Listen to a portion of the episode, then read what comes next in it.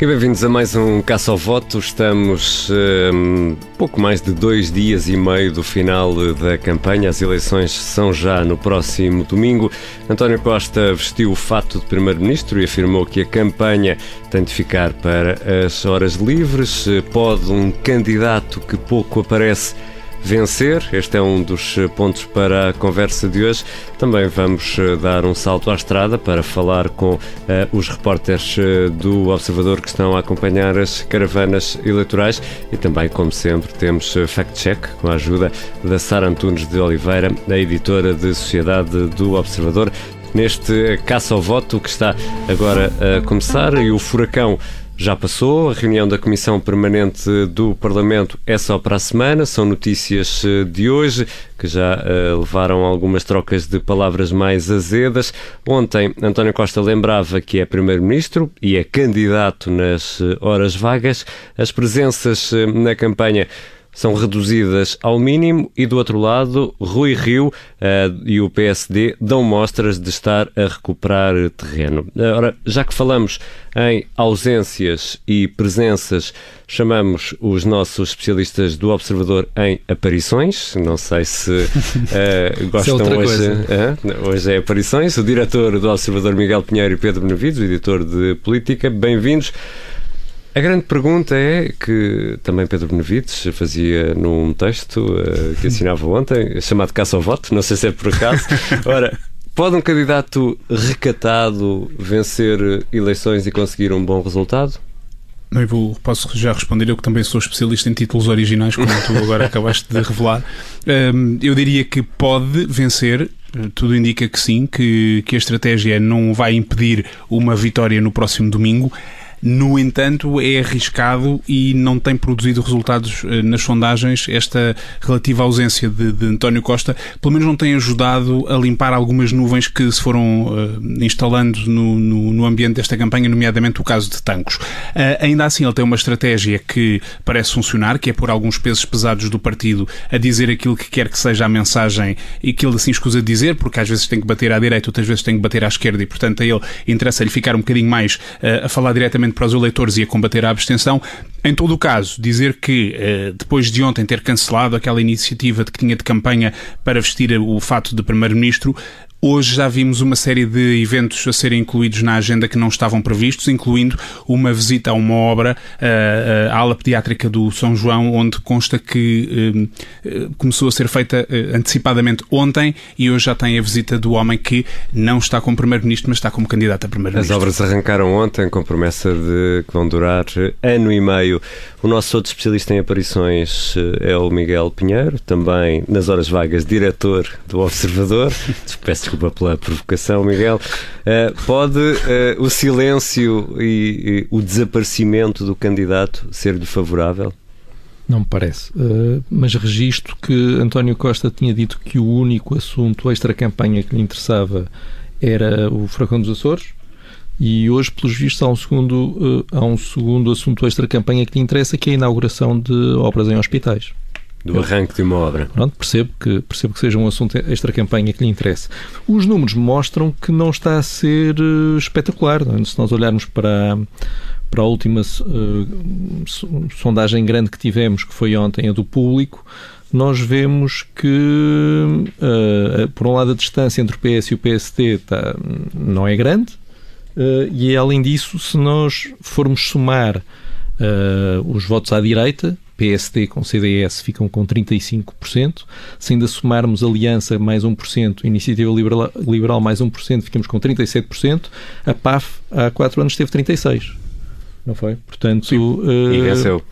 Uh, ficou à frente na, na, nas eleições, mas quer dizer, isto, isto isto leva-nos a pensar que o espaço do, do centro-direita, pelos vistos, até cresceu uh, um bocadinho, uh, e enquanto o PS, claro, também cresce, passa de 32 para 37, fica à frente, mas, mas se do, do, ponto de vista puramente de números e descontando o que se ganha e o que se perde com coligações, não vale a pena entrarmos por aí. Se formos simplesmente somar os números do PSD e do CDS, não é preciso mais, ir a mais lado nenhum, há dois pontos, haveria dois pontos percentuais de diferença entre o PS Isto e é, esses dois É Rui Rio que está a conseguir mobilizar uh, aqueles que estavam descrentes ao início ou é o caso Tancos que trouxe todo, também todas estas pessoas que estavam. Sim, uh... acho que o caso Tancos foi o grande catalisador de, para a mobilização do eleitorado de centro-direita que.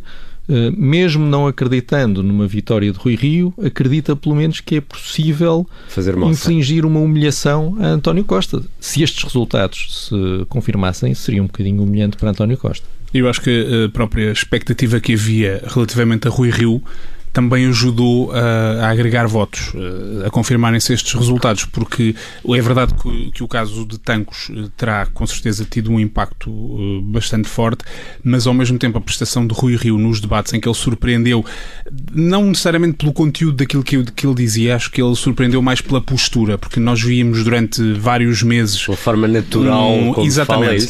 Nós vimos durante vários meses um líder zangado, frio e distante, que de facto estava a ser acusado pelos seus. Uh, e de repente Mas, oh, Pedro, essa nuvem passou um pouco e ele tem-se revelado um homem um bocadinho diferente. Desculpa, desculpa interromper-te aí, mas o Rio também foi acusado de ser excessivamente natural, realista, mas eu acho que eu, eu é. próprio, eu lembro-me que nós fazíamos uh, os vencedores e vencidos do Exatamente. debate nessa altura dos debates.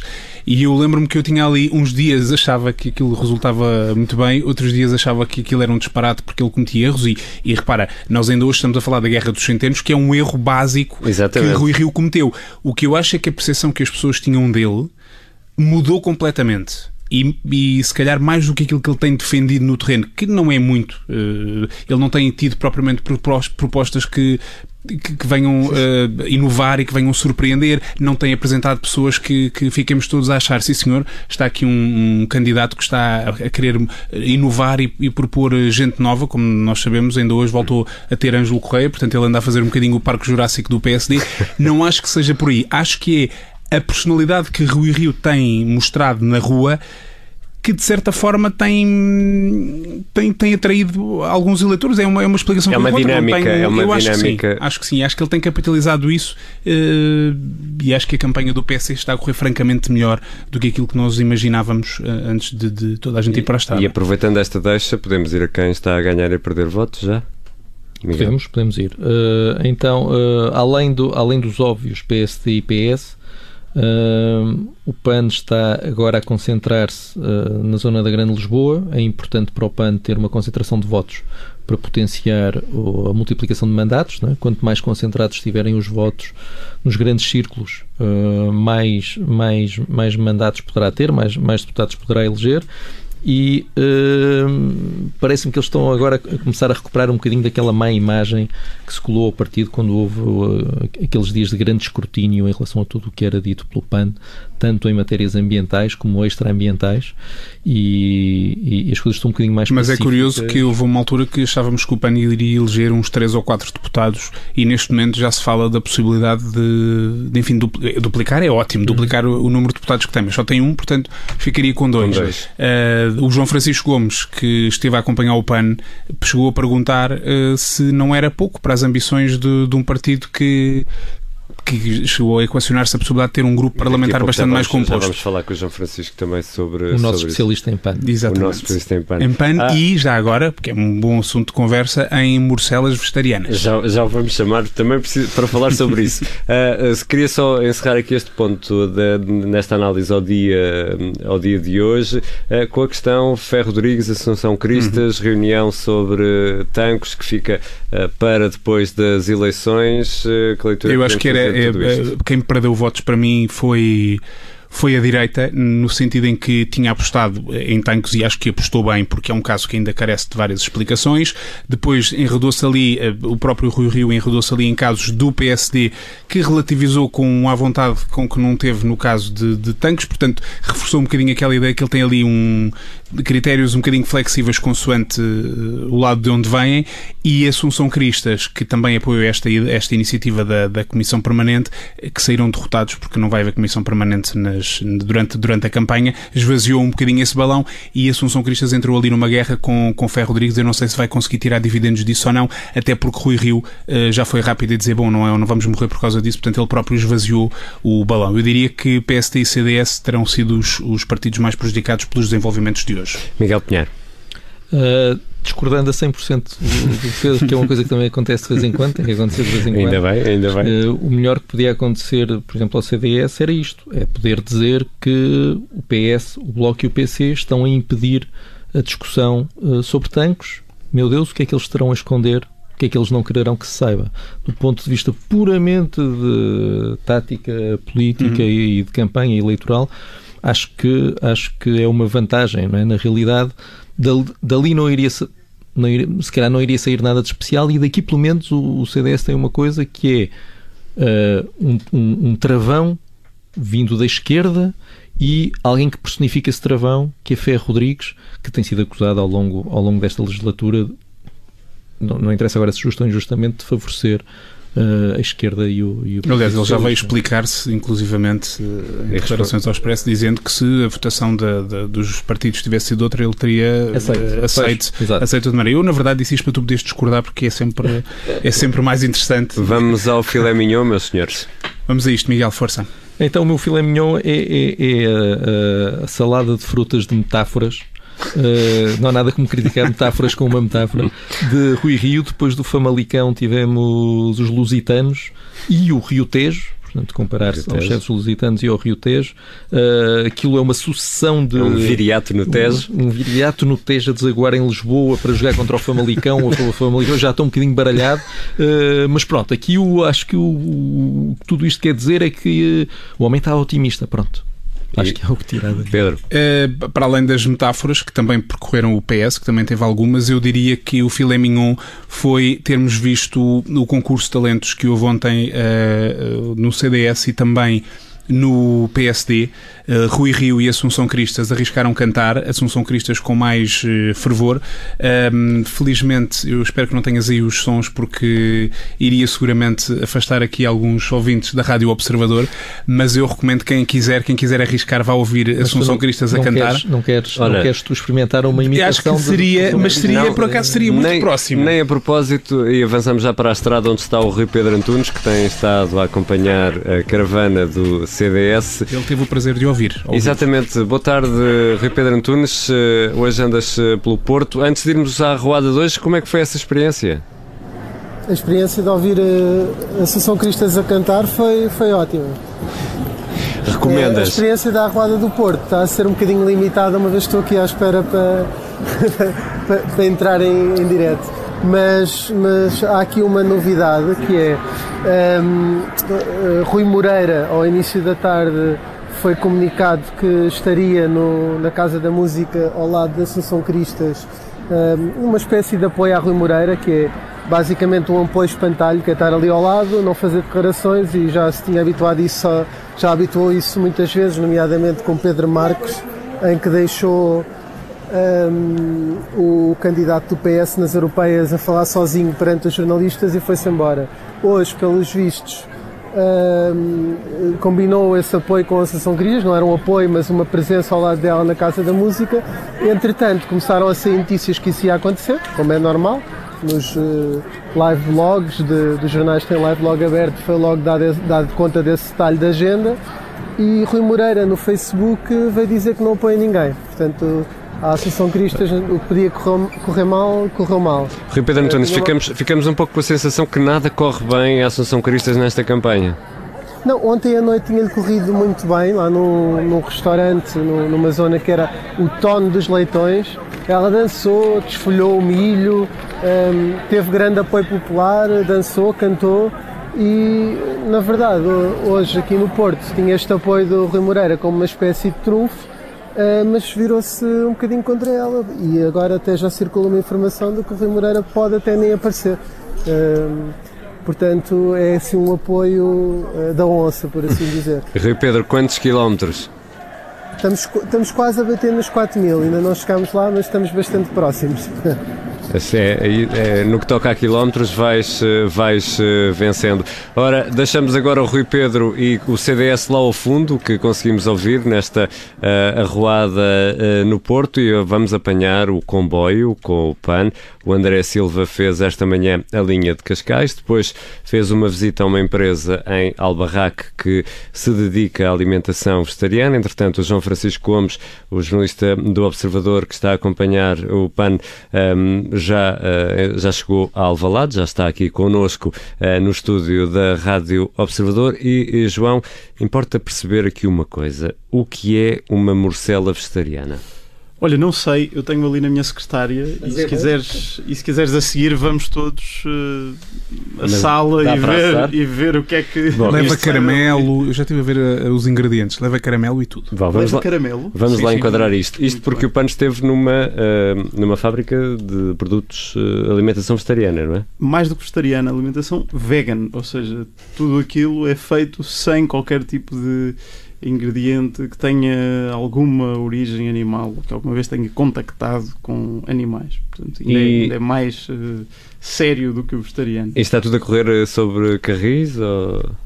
Olha, uh, a campanha de facto do PAN esta quarta-feira começou uh, sobre carris, na hora de ponta em Lisboa. Uh, e era visível o otimismo de André Silva e também de Francisco Guerreiro, o eurodeputado do PAN que se juntou hoje à comitiva, embora as sondagens mais recentes, portanto as que conhecemos ontem, apontem pela primeira vez para o PAN abaixo dos 3%, daquela barreira que tem conseguido manter ao longo, uh, ao longo da, da última semana e meia apesar de o PAN estar, estar agora com sondagens a apontarem abaixo dos 3%, estava com 2,9%, André Silva continua muito otimista, diz que os 3%, que, que esta estabilidade em volta dos 3% tem sido muito uh, positiva e que a sensação que ele tem sentido na rua tem sido ainda mais positiva. Uh, mas quando lhe perguntamos se uh, um, seria uma derrota para, para, o, André, para o PAN uh, eleger apenas dois deputados, ele disse que portanto, já moderou um bocadinho o discurso relativamente àquela ideia de ter um, um grupo parlamentar considerável e disse que qualquer que a eleição de, de, um qualquer número de deputados acima de um já seria sempre uma vitória. E João Francisco Gomes, também há aqui uma questão hoje relacionada com a, a questão de tancos e da decisão do, da Assembleia da República, até porque o PAN como não tem grupo parlamentar, não foi ouvido nesta questão da Comissão Permanente. Disse que, eh, se fosse ouvido, uh, tomaria a decisão que a esquerda tomou de, de, de atirar isto para depois das eleições.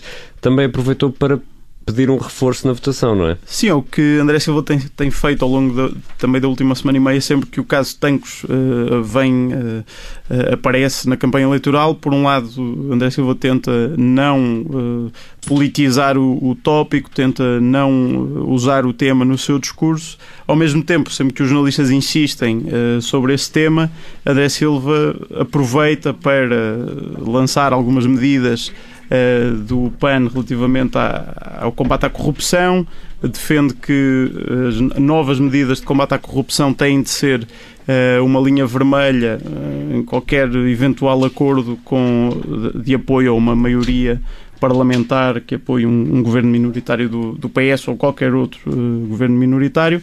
E hoje, de facto, houve a reunião uh, da Conferência de Líderes no Parlamento. André Silva eh, não esteve presente, optou por manter a agenda de campanha que tinha para hoje e, e explicou o porquê. Porque o PAN, como só tem um deputado, não tem direito de voto uh, nessa reunião. Portanto, como não ia poder tomar nenhuma decisão, optou por manter o que tinha programado. João Francisco Gomes, andas eh, a acompanhar eh, o PAN. Como é que estamos no domínio dos quilómetros percorridos barra pegada ecológica? No domínio dos quilómetros percorridos, hoje foram muito poucos, foram só 66 quilómetros aqui na área metropolitana de Lisboa, metade dos quais foram feitos de comboio, portanto com uma Quase que podias ir pegada... a pé hoje. hoje Exatamente. Quase que podias ir a pé. Obrigado, João Francisco Gomes, ele que está a acompanhar a caravana do PAN. Já a seguir vamos ao fact-check, já temos connosco a Sara Antunes de Oliveira, editora de Sociedade do Observador, e hoje vamos falar de crescimento económico, é sempre um tema importante de se falar e nas, nas campanhas eleitorais,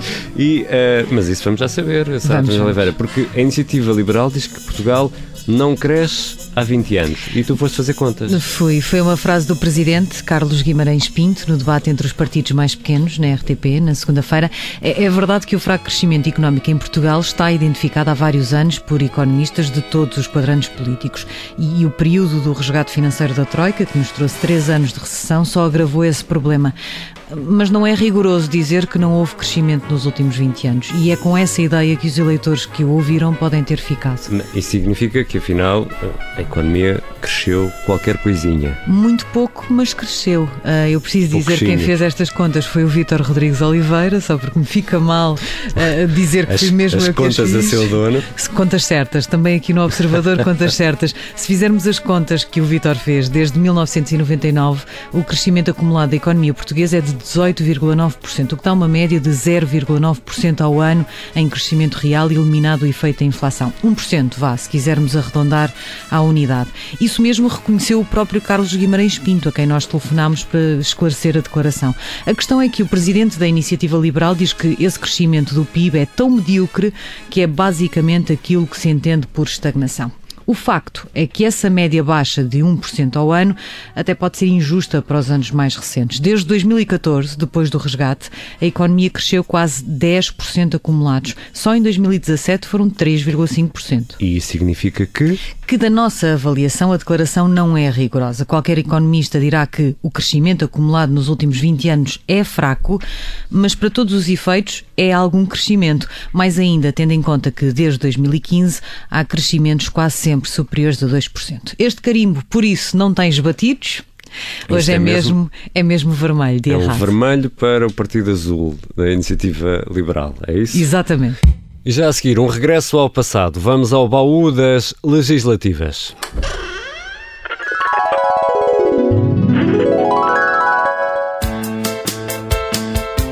Na atual campanha discute-se quem é o mais verde, o mais eco, mas não é uma matéria nova na política nacional.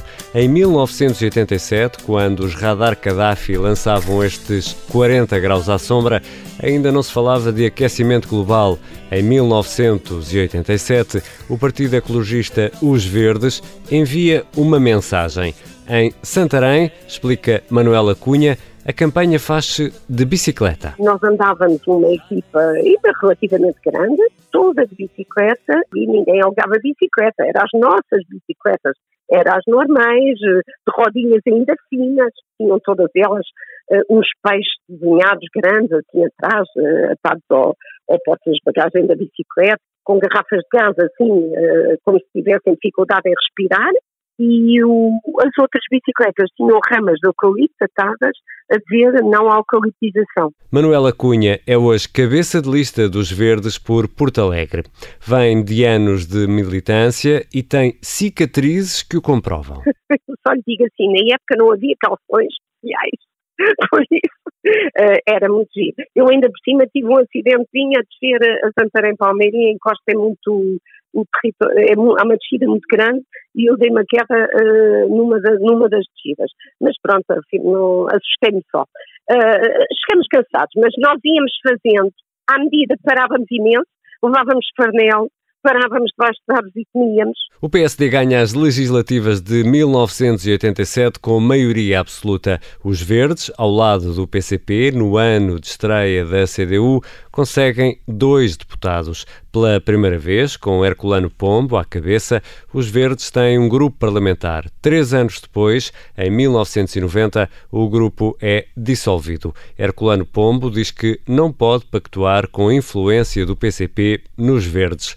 No ano seguinte, os candidatos são substituídos. Manuel Cunha mantém-se na campanha, mas muda de meio de transporte. Temos uma descida internacional do Tejo com os verdes espanhóis em campanha, só em canoa e barcos. Tive Vila Franca, tive que ser numa faúa, mas até Vila Franca foi de canoas.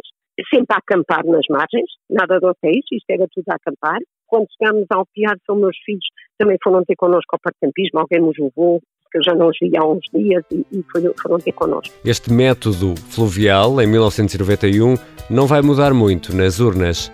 Nova maioria para o PSD de Cavaco Silva e outros dois deputados para os Verdes. Desta vez, completam a legislatura. Em 1987, os Verdes e algumas vozes solitárias noutros partidos traziam preocupações ecológicas para a campanha, mas o cidadão comum ainda não tinha despertado para as alterações climáticas e os radar Gaddafi aqueciam as pistas e as rádios com estes 40 graus à sombra. O caça ao voto regressa amanhã.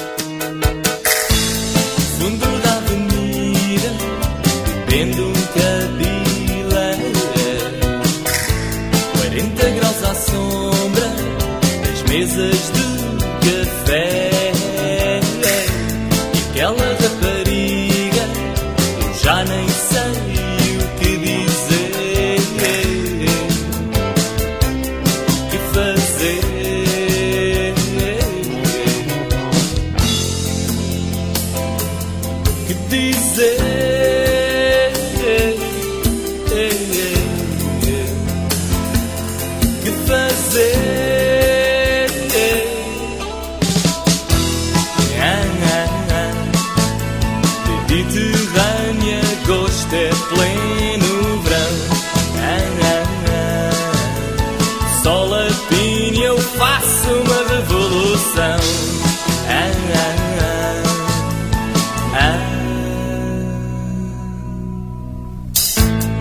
Parte o navio, desce a maré.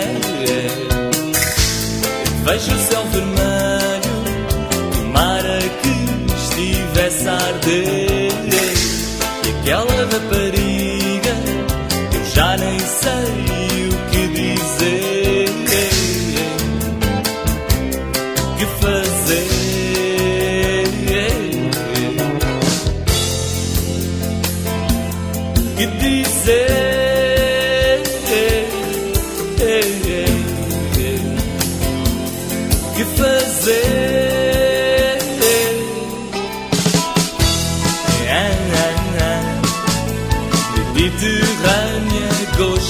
gosto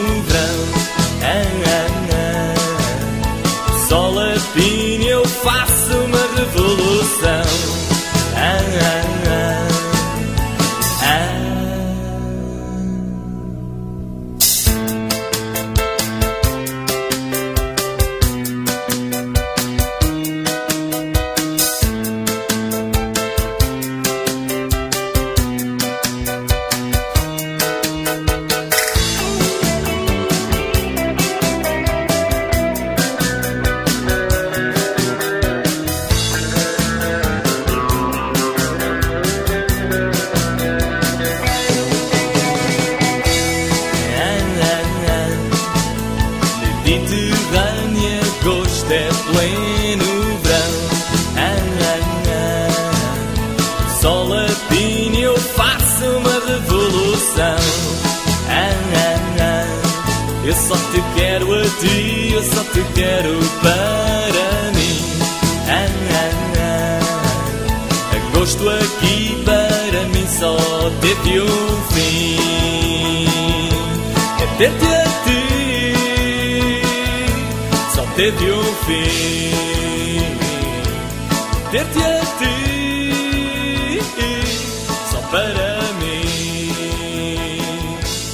É ter-te